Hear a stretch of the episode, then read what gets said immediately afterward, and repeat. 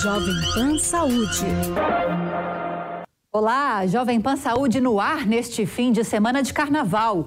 Eu sou Lívia Zanolini e agradeço demais a sua companhia mais uma vez. E aproveitando esse clima de folia, no programa de hoje vamos falar de cuidados para se tomar nessa época de bebidas, festas e muitas aglomerações.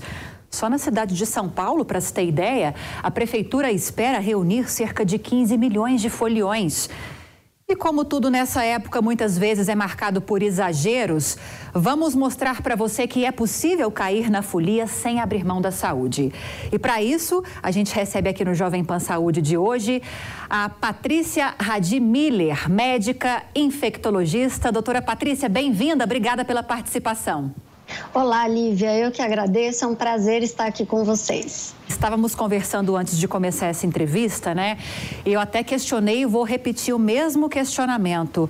As ISTs continuam sendo uma grande preocupação nessa época do ano? Sim, Lívia, continuam nessa época do ano principalmente. E você usou um termo muito interessante, muito importante. Nós não falamos mais DST, nós falamos IST. E por quê? Porque muitas vezes nós podemos estar infectados sem expressar nenhum sintoma. E aí o perigo é, continua também. E quais são as principais ISTs que a gente tem hoje que exigem mais ainda a nossa atenção, doutora? Nessa época, principalmente, levando-se em consideração essa época de muita folia, de muita festa. Sim, nós temos que pensar em doenças que são transmissíveis por contato, não necessariamente somente por via sexual, né?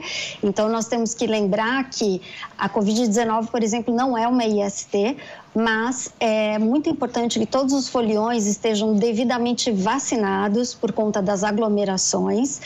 E em relação às ISTs, nós temos o HIV que é uma infecção também sexualmente transmissível, que está aí há mais de 40 anos entre a gente. Né? É, temos que lembrar também da hepatite A, hepatite B, hepatite C, sífilis, HPV, um outro vírus que se chama HTLV, que ele era antigamente considerado como um vírus do HIV, mas eles apresentam particularidades diferentes e para o qual também não temos vacina. E ele é muito associado a cânceres de sangue como linfoma e leucemia. Essa doutora, são muitas doenças que exigem a nossa atenção redobrada, né? Para parte Sim. delas, a gente tem a vacina, como você mencionou agora para gente. Sim, para parte delas temos. Inclusive, é importante, Lívia, falarmos que nós temos um Programa Nacional de Imunizações que é exemplo para o mundo. Nós temos é, no serviço público várias vacinas que estão disponíveis, como é o caso de vacinas para hepatite A e hepatite B e HPV, dependendo da faixa etária. Em relação à sífilis, existe uma grande preocupação, pois nos últimos tempos ela aumentou mais de 900% e para ela não temos vacina e ela também é de transmissão por sexo oral, assim como a hepatite A, que tem vacina, é também de transmissão por via sexual. O HPV, nós temos vacina para ele também, mas para HIV, é, HTLV, nós não temos vacina. Agora, doutora, a gente consegue fazer uma relação é, desses aumentos de casos para algumas dessas doenças que você citou com esse período de carnaval? Nessa época é comum que o número de doenças se prolifere, aumente? Dá para a gente traçar esse paralelo? Sim, dá para traçar esse paralelo. Após 14 dias, um mês depois, é muito importante que se as pessoas se expuseram, que elas façam os testes. Nós temos, né, na verdade, não só nessa época, nós temos os centros de referência e treinamento para HIV e ISTs por todo o Brasil, inclusive aqui em São Paulo, onde as pessoas podem ter acesso a fazer esses exames de forma gratuita. Então, é muito importante se atentar após é, o carnaval também, onde as pessoas às vezes perdem um pouco o senso por conta de bebida alcoólica ou outras substâncias que elas possam ingerir, e aí está naquela euforia e podem se infectar de alguma forma. A gente nem mencionou ainda uma doença que surgiu mais recentemente e que também. É exige uma atenção maior nessa época de muita aglomeração, que é a varíola dos macacos, doutora. Mais essa, né, para entrar nesse time aí que causa muito problema para gente. Sim, mais essa que ressurgiu aí para o nosso cardápio. Nós temos vacina para varíola, no entanto, aqui no Brasil, é, nós não temos no momento. Houve uma demanda mundial muito grande, então por isso aqui uh, não está disponível. Mas uma coisa super interessante, por que, que eu não falei como uma IST? Porque a varíola do macaco, ela pode ser transmissível por contato, né? Inclusive não existe ainda uma certeza se ela ocorre realmente pelo ato sexual, mas sim pela proximidade, pelo roçar de pele, o que também pode acontecer agora no carnaval. Agora, doutora, é, é, no início, quando essa doença, a varíola dos macacos, surgiu a, aqui no Brasil, que os casos começaram a aumentar, muito se falou sobre a possibilidade até de pegar essa doença pela respiração, por gotículas. Isso confere, porque agora que as pessoas avançaram mais nesses estudos, dá para a gente falar que é possível pegar, como a gente pega a Covid, por exemplo? É possível, só que de uma forma é, menos uh, frequente ela ocorre principalmente por contato com a lesão e inclusive uma particularidade dela é que ela fica ela pode parecer diversas outras doenças. Ela pode parecer um herpes, ela pode parecer uh, uma catapora, ela pode parecer uma alergia e muitas vezes é a varíola do macaco. Então, o principal fonte de contato dela, forma de contato, aliás, é o roçar da pele infectada, mas também se as pessoas estiverem num lugar fechado, sem ventilação, também pode haver a transmissão respiratória ou por aerosóis. Agora... E uma coisa muito importante, desculpe, pois também não, sobre, falar, sobre ISTs, existe o herpes simples, que também ele pode se manifestar. Muitas vezes as pessoas têm lesões na boca, como se fossem umas bolinhas. E também pode acontecer é, de ter também em região genital essas lesões, e elas também são transmissíveis enquanto a pessoa tem bolha. E muitas vezes a bolha ainda não chegou a formar, mas a pessoa já está transmitindo. E existem outros vírus também de transmissão respiratória, como é um vírus que a gente chama de a doença do beijo, que é o Epstein-Barr vírus, responsável por uma doença mononucleose infecciosa, que também pode passar pelo beijo, pode passar por transmissão respiratória. A gente vai falar mais, doutora, sobre prevenção para todas essas doenças, mas deixa eu dar as boas-vindas para a doutora Tassiane Alvarenga, que está chegando aqui no Jovem Pan Saúde, que é endocrinologista e metabologista, e vai falar de outros aspectos importantes que também precisam muito da nossa atenção nessa época de carnaval, né, doutora? Bem-vinda. Obrigada pela participação. Eu que agradeço. Doutora, a gente estava falando muito sobre ISTs e outras doenças que é, preocupam bastante, principalmente nessa época do ano em que há muita festa, muita bebida, as pessoas perdem um pouco o senso, época de muita aglomeração. Mas com você eu queria tratar um pouco da alimentação e dessa questão das bebidas, né? Porque nessa época quem bebe não está querendo muito regramento, né, doutora? Quer se libertar, quer se distrair, quer descansar. Mas como a gente pode tentar equilibrar isso de uma forma em que você continue se divertindo, mas mantenha a saúde em dia? E o senso também. claro, eu falo que a bebida alcoólica é o melhor amigo do, da folia e do carnaval. E eles combinam muito, mas como todo excesso faz mal, nós temos que tentar minimizar esses efeitos do exagero para tentar divertir, mas com muita responsabilidade, cuidando do que vai ser feito antes e durante e depois dessa ingestão de álcool, para que seja um momento muito divertido, de combater o estresse, de driblar o estresse, mas também com responsabilidade. Gostei demais é, é dessa questão. Parece uma prevenção, né? O que fazer antes para evitar um problema em relação à bebida e alimentação? Quero ouvir suas dicas então, doutora. Certo. Primeiro, não existe nenhuma pílula mágica que vai combater a ressaca. Meus pacientes sempre me perguntam: ah, eu quero saber o que, que eu vou tomar antes, durante e depois de beber.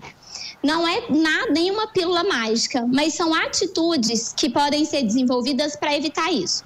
A primeira delas é beber com moderação, é conhecer os seus limites.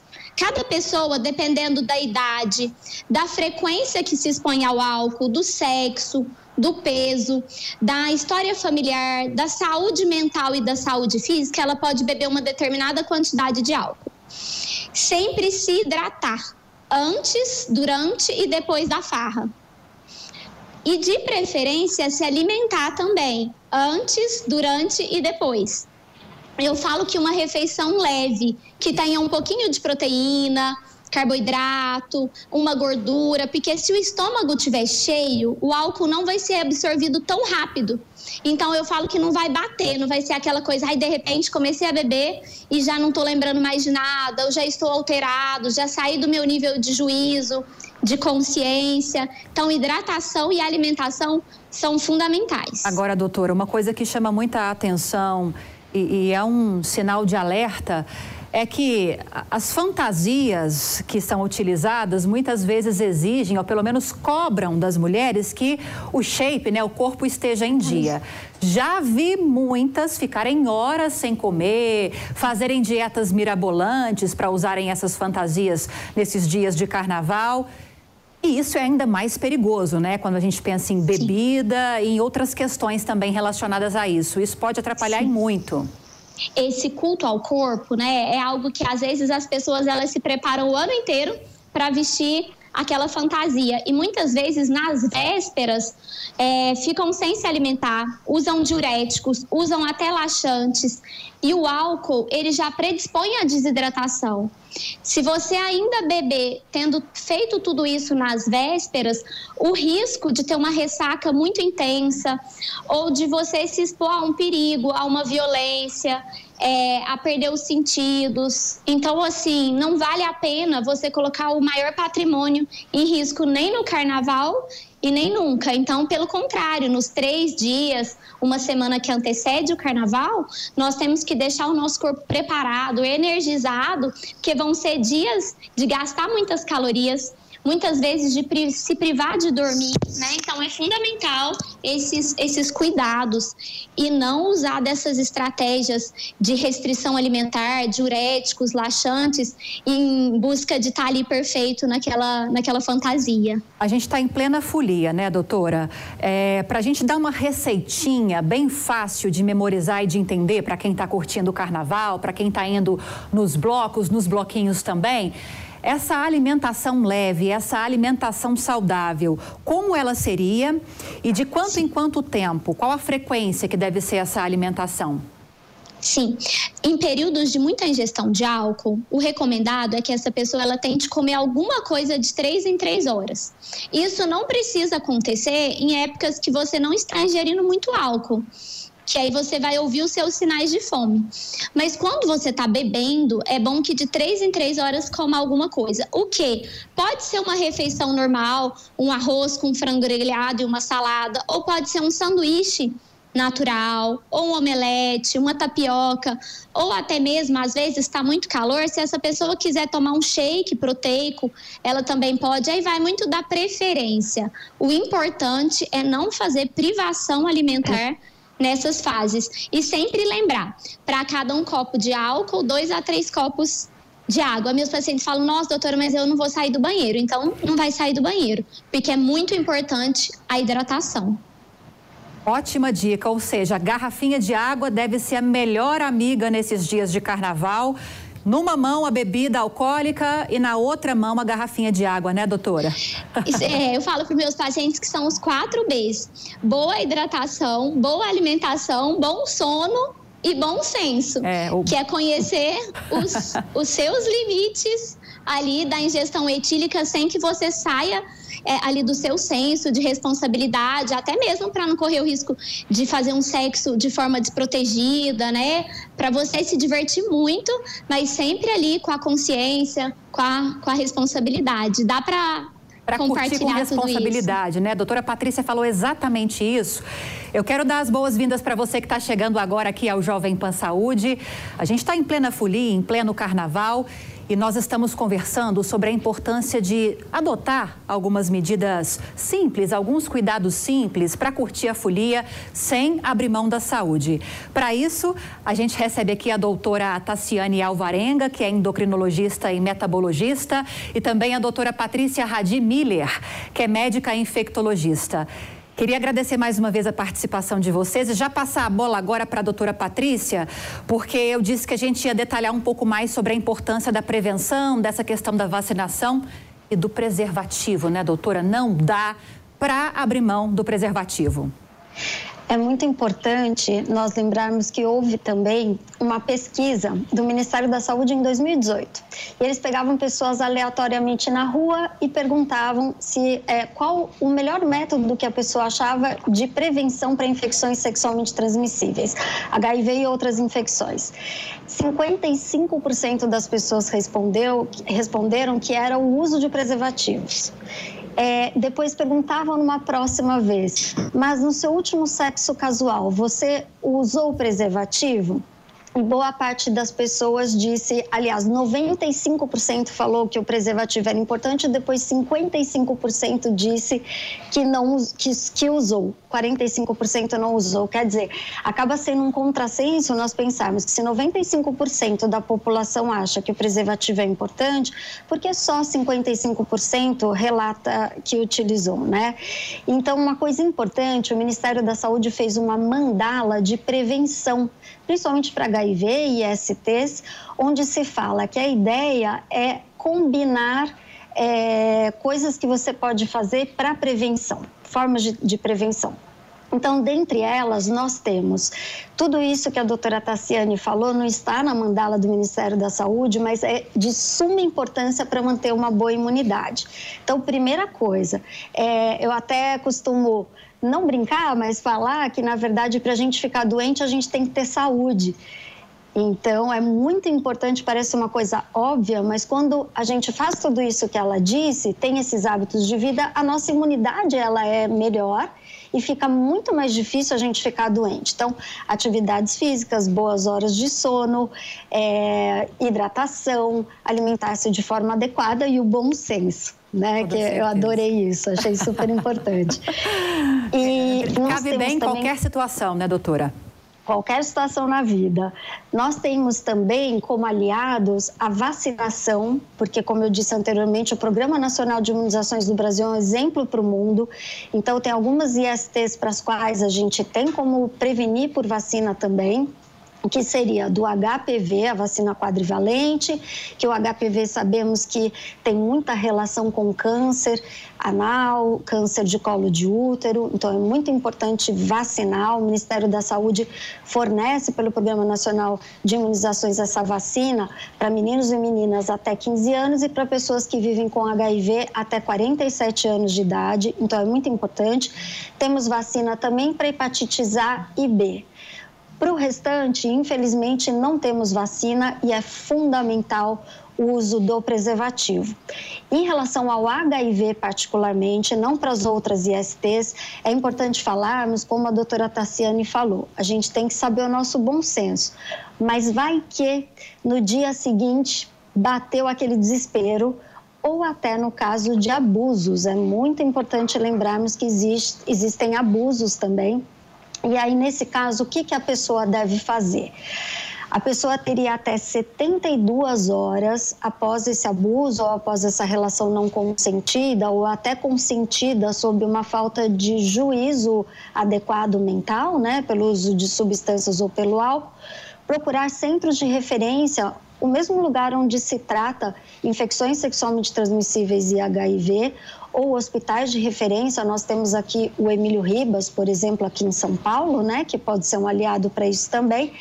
E se a pessoa teve esse abuso ou essa relação suspeita, em até 72 horas procurar esse centro, porque além de testarem para todas as ISTs, também podemos fazer um tipo de substância que se chama imunoglobulina para hepatite B, que ela também é, passa por via sexual e pode ser oferecido, dependendo do caso, o PEP, que é a profilaxia após exposição. que é uma forma de prevenção em relação ao vírus do HIV. Lembrando que nós não podemos banalizar o PEP, né? Que é essa profilaxia pós-exposição é muito sério tê-lo que usar, porque é numa emergência. Mas nós temos em relação ao HIV uma chance de fazer a prevenção, que seria o PrEP, que é profilaxia pós-exposição. Claro que não é para todo mundo, está indicado para pessoas que têm um nível de exposição maior na vida.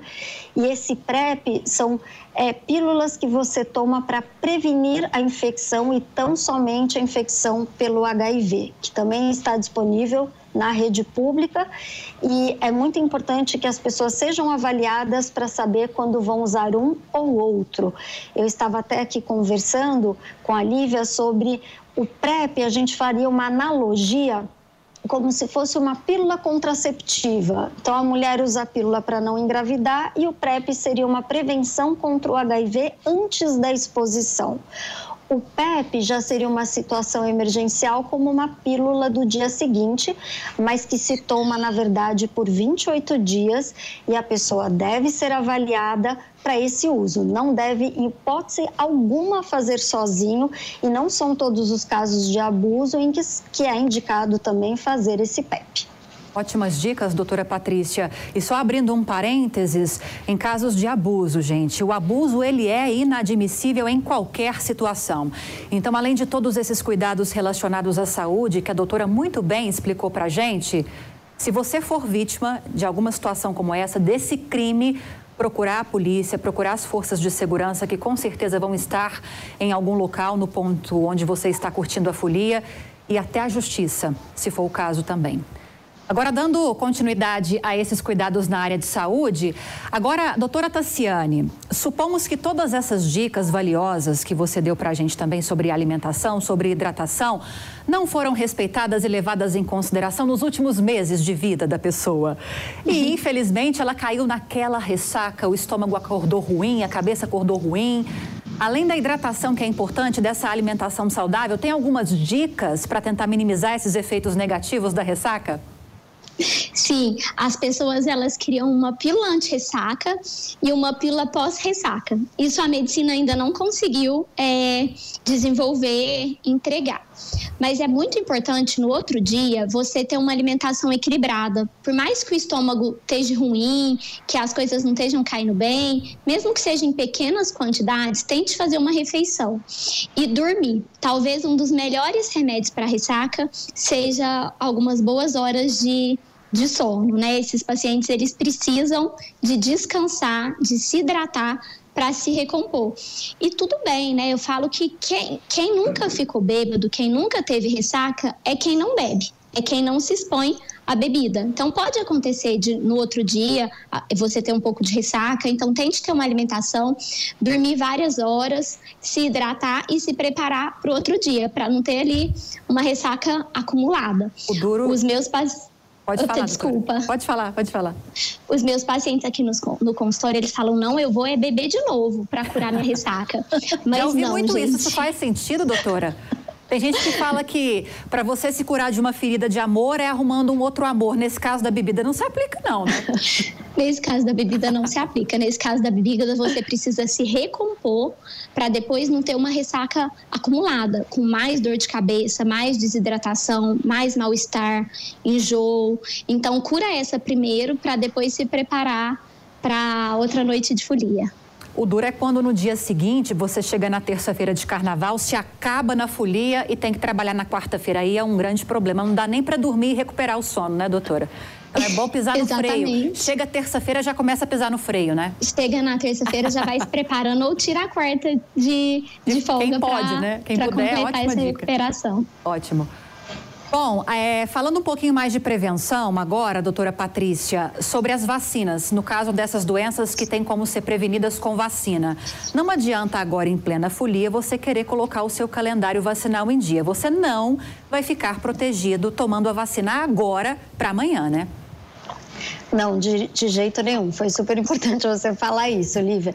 Nós temos um prazo para as vacinas funcionarem, haja visto que a gente já está um pouquinho acostumado em relação à Covid-19. Então, é importante sim a gente lembrar que não só crianças devem ser vacinadas, né? É, nós temos também vacinação em adolescentes, em adultos, em idosos. Então, é importante, nós nunca sabemos quando vamos nos expor. Então, ter esse calendário vacinal em dia é de suma importância. Lembrando que a maior parte das vacinas demora aí 14 dias para ter um nível adequado de anticorpos, então não adianta se desesperar e agora e querer vacinar. Uma outra coisa também que é importante falar, que nós tivemos recentemente, vocês devem ter ouvido dizer sobre surto de meningite. E nós temos também vacina para meningite. Então é importante papais e mamães aí dos pequenos lembrarem que tem vacina da meningite desde a infância e tem também para adolescentes e para pessoas mais vulneráveis, então pessoas que têm doenças que abaixam a imunidade. Perfeito. A gente está caminhando para os últimos minutinhos do JP Saúde de hoje e eu sempre falo isso, mas como a gente tem convidados diferentes a cada semana, eu preciso ser repetitiva. Eu gosto de deixar esses últimos minutinhos para as recomendações finais e mais importantes de cada especialista que a gente recebe aqui dentro do assunto que a gente está tratando. Então, vou começar seguindo a ordem aqui da tela. Doutora Patrícia, quais são as principais recomendações na sua área para curtir o carnaval com responsabilidade e sem abrir mão da folia, né? da alegria. Sim, você falou tudo. Nós temos que ser felizes. Então, nós temos que nos divertir. Cada um se diverte como acha que tem que se divertir. Se as pessoas gostam de curtir carnaval, é o momento. Só que temos que ter responsabilidade, respeito. E temos que nos respeitar em primeiro lugar e respeitar o outro também. E faz parte do respeito o nosso autocuidado em relação a todas aquelas coisas que a gente já conversou e também a hidratação, alimentação, sono, tudo mais, e também deixar o calendário vacinal em dia e não deixar de se divertir, né? É muito importante tomar cuidado, todos esses cuidados que a gente falou aqui, é tudo muito importante. Então a gente pode se divertir com responsabilidade. Doutora Tassiane? É, o carnaval é a cara do Brasil e é uma janela de oportunidade para divertir, cantar, dançar e até mesmo para beber e festejar, mas todo excesso faz mal. Então lembre dos quatro Bs: boa alimentação, boa hidratação, boa noite de sono e bom senso. E aproveite com moderação. Perfeitas as dicas. Gostaria de agradecer mais uma vez a participação de vocês duas. Doutora Tassiane Alvarenga, endocrinologista e metabologista, muito obrigada pela presença hoje e pelas explicações. Seja sempre muito bem-vinda. Obrigada. Doutora Patrícia Radmiller, médica infectologista, trazendo dicas valiosas para a gente também aqui hoje. Muito obrigada pela participação, doutora. Seja sempre muito bem-vinda ao Jovem Pan Saúde também. Muito obrigada, é sempre um prazer. E a você que esteve conosco, muito obrigada pela audiência e pela companhia de sempre. O Jovem Pan Saúde fica por aqui. Eu espero que você tenha gostado do programa de hoje. Se você tiver alguma dúvida ou sugestão de outros temas, é só enviar um e-mail para a gente, saúde.jovempan.com.br. E para rever essa e outras entrevistas, é só acessar o canal Jovem Pan Saúde e também o aplicativo da Panflix para Android e iOS. Um grande abraço para você, bom carnaval e até a próxima. Jovem Pan Saúde.